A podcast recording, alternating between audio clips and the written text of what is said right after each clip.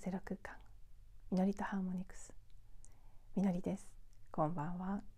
こんにちは。えー、おとといのエピソード353かな？の中でインスパイアードアクションということをテーマにお話ししたんですけどその中でほぽのぽのの講演会の時に聞いた KR さんの体験のエピソードですね。あの食器洗いおさシンクにお皿洗ってない食器がいっぱい溜まっててわ嫌だなとかいろいろこう出てくる思いをクリーニングしていたら朝起きたら洗ったという記憶もないのにお皿が全部片付いていた。でケアルさん一人暮らしなのでね他の人が洗ってくれるっていうケースは考えられないのに知らぬ間に片付いていたっていう話をシェアさせていただいたんですけど私がその話を聞いた時もそうですしその後ポッドキャストおとといのポッドキャストでお話ししてでそこからお風呂の中でふとそのことを思い出していた時に急に思ったんです。もし人生の全ての行動がそのインそのレベルのインスピレーションそのレベルのインスパイアルアクションで埋め尽くされたとしたら全部の行動がそんな風にやったことすら覚えてないっていうぐらいの感覚で起きていることになっていったら果たしてそれはどんな感じなんだろうかと急に疑問に思ったんです。インスピレーションに基づいて生きるということは私にとってもうこの何年もの間ずっと一つの、まあ、目標っていうとちょっと違和感もありますけどまあでも目指してきたところですねそうなったらいいなと思ってせっせせっせとクリーニングをしたり 瞑想をしたりその他さまざまな学びや実践をしてそういう生き方へとシフトすることを目指してきたはずなんですけどふとねあれでも目指してる姿っていうのは結局そういうことですよね。全てがそのインスピレーションによって宇宙源との共同創造で生きているっていう状態に憧れているんですけど。でも考えてみると奇妙な感じがしたんです。自分が生きていてでも体験することや実行しているやってることの全てがやったんだかやってないんだか覚えてない。あれ？お皿洗ったの私っていうレベルのことで全部が構成されていた人生の。どうどうでしょうね。なんか一瞬それをふと思った時私はそれはつまんないんじゃないかなとか。ね。なんか手応えがなくて。面白くない。その無遊病のようにぼっと生きているような感じのイメージが浮かんでしまって。えそんなのを目指してるんだろうかって急にハッとしたんです。でもまあすぐにあでもこれがつまらないとかそんなの嫌だって感じるのはうんまああのいわゆるエゴですね。小さな自我。自己のマインドの方の自己の声でもあるなと思ってそういうつまらないだろうというイメージを持ってるんですよね私たちは。実際はそういう状態になったら全然違う今まで体験したことがない質感の違う喜びがあるんだと思うんですけどでもエゴさんはその状態はやっぱりつまらない、まあ、あのエゴの入る余地がなくなってしまいますからね小さな事故は死ぬに近いようなもう存在しなくなるというレベルになっていってしまうのでそれは当然つまんないし嫌だよって言ってくると思うんですけどまあでもねそう普通に考えて一瞬つまんない感じしますよね多分皆さんも。ね人生の全てがやったかやってないかわからないことです埋め尽くされているってどうなんでしょうと。でもそういうことなんですよね。インスピレーションっていうのは基本的に、うんまあ、そうやってこの KR さんの例のように無自覚でやろうという感覚すらなく行われていることでだから努力しているとかそれに向かって頑張っているという感覚すらもなくでも何か気が付いたらすごいことが起きていてあらこんな予想外の想定外の想定を上回るようなことが起きていたっていう体験がインスピレーションの見分け方というかね特徴ですっていうことをほぽのぽのの本でも読んだことがあるし実際自分でもそういう体験を何度かしているんですけどその大いなる自己とつながって生きる真我と呼ばれるものですね。それを主体として生きるっていうのはそういう生き方になっていくっていうこと。でまあ本当それを目指してる割にはあやっぱりそうなったら手応えがないとか思うものなんだなっていうことをふと思ってその時からずっと本当にそうなったらいいのかなっていうのを頭の片隅に問いとして持っていた感じなんですね。でもそれの答えのイメージが今朝あのまだ寝起きで布団の中でぼーっとしてる状態で来たんです。頭で分かったというよりはイメージ感覚で入ってきた感じだったんで別に情報として新しいことは何もないんですけどなんとなく自分なりにああでもそういうことだよなって腑に落ちる感覚があって私がここ最近何度か言葉でねこちらのポッドキャストでも表現してますしそれ以外の日常の中でも何度もその言葉が出てくるんですけど反転するというキーワードですね。今何か大きな反転が起きようとしてるっていう感覚があって。その反転っていうのは何かっていうと背景と前景が入れ替わる反転なんです。つまりその小さな自己エゴと呼ばれるもの。頭で考えてこれが私ですと思っていてああしたいこうしたいという欲求や願望や思考やカルマやそういったものを持っている。この私が主役で背後の、魂とか大いなる自己心が意識と呼ばれるようなもう一つと言ってもいいんですかね。もう一つの自己っていうかそうやっぱ大いなる自己としか言いようのないない概念ですけどその部分が背景だった。こっちの肉体の物質としての自覚のある私というのが主だった。ところからのそれが入れ替わるっていうことなんですよね。もう実際それが起きてるっていうことなんです。それはこっちの自我の側からしたら極めてつまらないことかもしれないですけどでもつまらなかろうが何だろうがやっぱりそれが起きてるってことなんだよなって。でその主客が逆転していく感じですね。主役は背後の今まで背後だと思ってた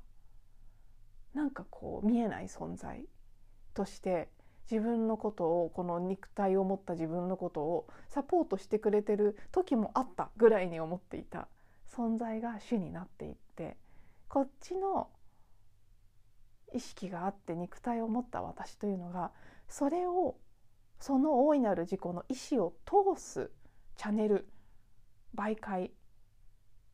に過ぎないというふうになっていくその反転なんだなって改めて思ってということはまあつまりその私がイメージしたそう食器洗いの例のような全てのことがそんな感じでやったんだかやってないんだか覚えてないぐらいの感じだけどあら起きてたわっていうふうに起きることが圧倒的に増えていくんだろうなこれからっ。つまんなかろうが何だろうが実際そうなっていくってことなんだよなって思ったんですね。そしてなんかそうなそういう状態になることをすごく憧れて目指してきましたけどやろうとしなくてもきっとこれからどんどんそうなっていくし完全にそうなっちゃった世界はですよ多分 ちょっとそのぼやっとした感じに思えてしまうぐらい手応えのないものにある意味ですよ。別の喜びさっきも言いましたが別の喜びもあるんですけどでもある意味手応えがない感じがする世界に結局いつかはなっちゃうんだから別の見方をすると今はその狭間で反転する境目のタイミングでまだまだエゴの方の感覚も出てくる時はありますし、ね、過去から来るたくさんの記憶もあってインスピレーションが閉ざされてしまうこともしょっちゅうありますまだそんな風にやったかやってないかも覚えてないっていう感覚ですごいことが起きてるっていう体験と自分で考えてあれしようこれしようと思ってやる体験はまだまだ自分が考えてやる方が多いですよね比重として今は。でもそこが絶対反転していくのでこれから割合が入れ替わっていくので、まあ、ジタバタしなくてもそうなっていくし今は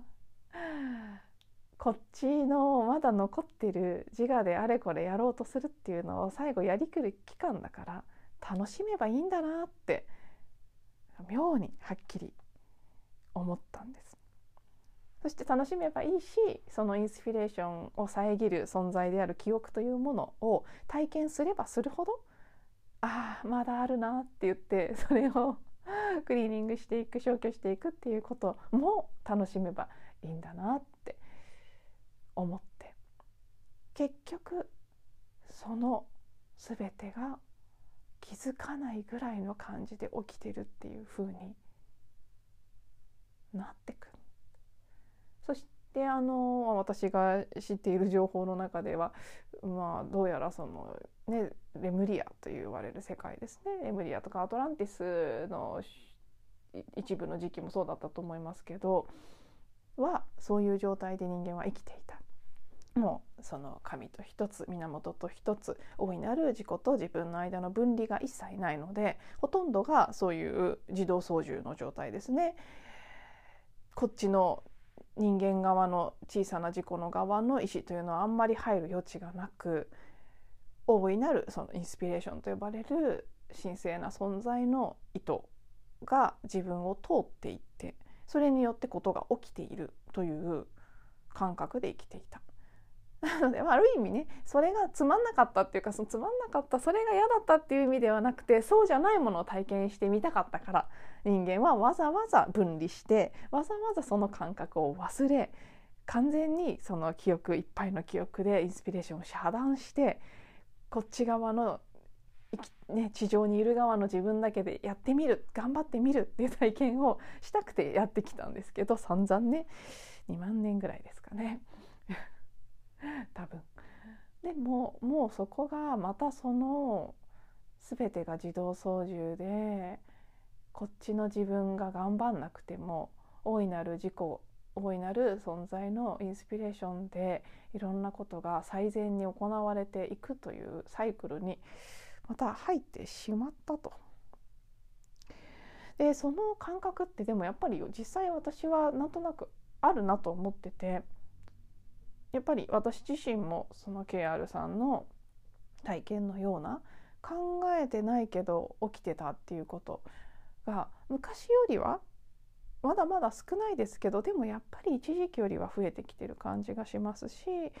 そんな大きな出来事じゃなくても 例えばこのポッドキャストとかもほとんど私は何を話したか覚えてないですし何を話そうっていうのも自分で考えて決めてるっていう感覚がないことが多いですね。でもだからこそなのかもしれませんけど話してる内容が別の？全然ね私が交流してない誰かが話してることとタイミングまで含めて一致してたって言われるケースはとても多くってあもう本当に集合意識っていうのはあるし何か見えない大きな全体のものとつながってやってるんだなこの発信もっていう感覚はあるんですね。やっぱりそういう体験は以前より増えてきた。そして最近お友達に会って話したりすると毎回思うんですけどみんなやっぱりすごい変化してるんですよね。数年前と比べると。私もそうですけど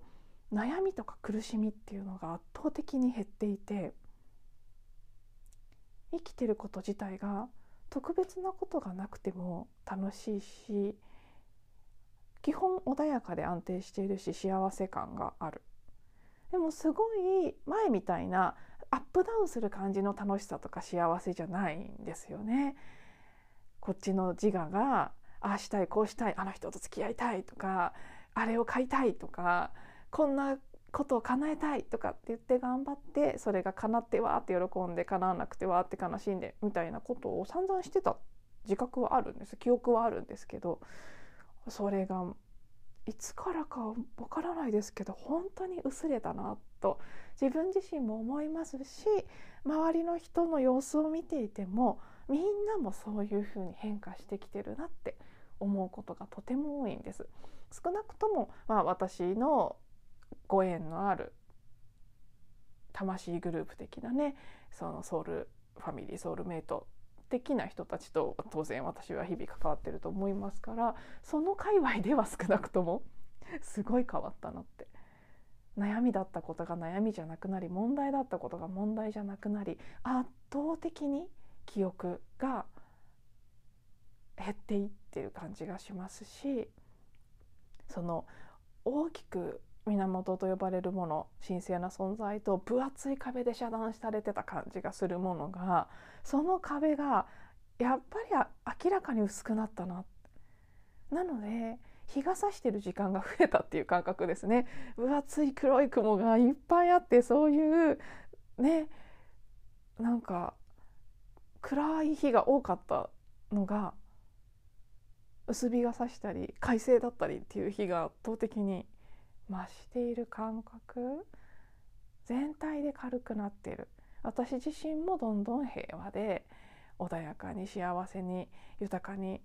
ねあの精神的な部分が主ですけど、まあ、豊かになってきている。悩みが軽くなっている。みんなもそんな風に変化してきている。そしてこれがそのね遮る分厚い雲がどんどん薄れていってるっていうことはインスピレーションが来る。率も上がっているはずですしそことつながれることがどんどん増えていくと思うのであんまり努力したり頑張ったりあれこれ考えたりすることなくみんながそれぞれの感覚ハートの、ね、声とかうん心や体が求めるものに従って動いていればそれがそのあんまりなんこうしようあしようなく自動操縦で最善の全ての全体のパズルのピースがうまくはまるような状態になって生きていくことが、まあ、できるようになってってるだろうなって 妙にはっきり今朝感じたんです。ああ本当にそうだなって。なのでまあイメージしてみると奇妙な感じがしますしあんまりこのエゴの自分はそうそういう状態になることを楽しいと思わない部分もあるんですけど。でも、まあ、しょうがないっていうかそれ今度はそっちの体験をする。サイクルに。入ったし。それはでもきっとかつてと同じやり方ではなくて散々自分で何とかする頑張って何とかしようとするっていうのを体験して散々分離を体験して散々悲しいとか苦しいとか叶わなくて悔しいとか重たいこうねこの分断された状態でなければ体験できないものを体験し尽くした。その今もう一度大いなる存在とつながっている。という感覚で生きていくっていうのはどういう感じがするのか。ねあのもう正直本当に予想がつかない部分が大半ですけどそしてそう私がスパッとイメージしたようなねぼーっとしててつまんないっていう生き方ではないんだと思います。むしろ 今の分断された私たちの方がよっぽどぼーっとしてて眠ったように生きてるんだと思うんですけど本当はね。あそこの反転でもあるってことですね。夢がうつつかとその夢だと思ってたものが現実になり現実だと思っていたものが夢だと気が付くっていう感じの変化も起きてくるような気がしていますが、まあ、果たしてどんな風になっていくんでしょうかその反転というのがどんどんどんどん早まっているしどんどん、うん、感覚が変わってきているなというふうに感じます。もうねいよいよあとちょっとで冬至まで1ヶ月っていうぐらいのところまで来ましたがまたねその辺のことも追ってお話ししていきたいと思います。では今日も最後まで聞いていただいてありがとうございます。次のエピソードでお会いしましょう。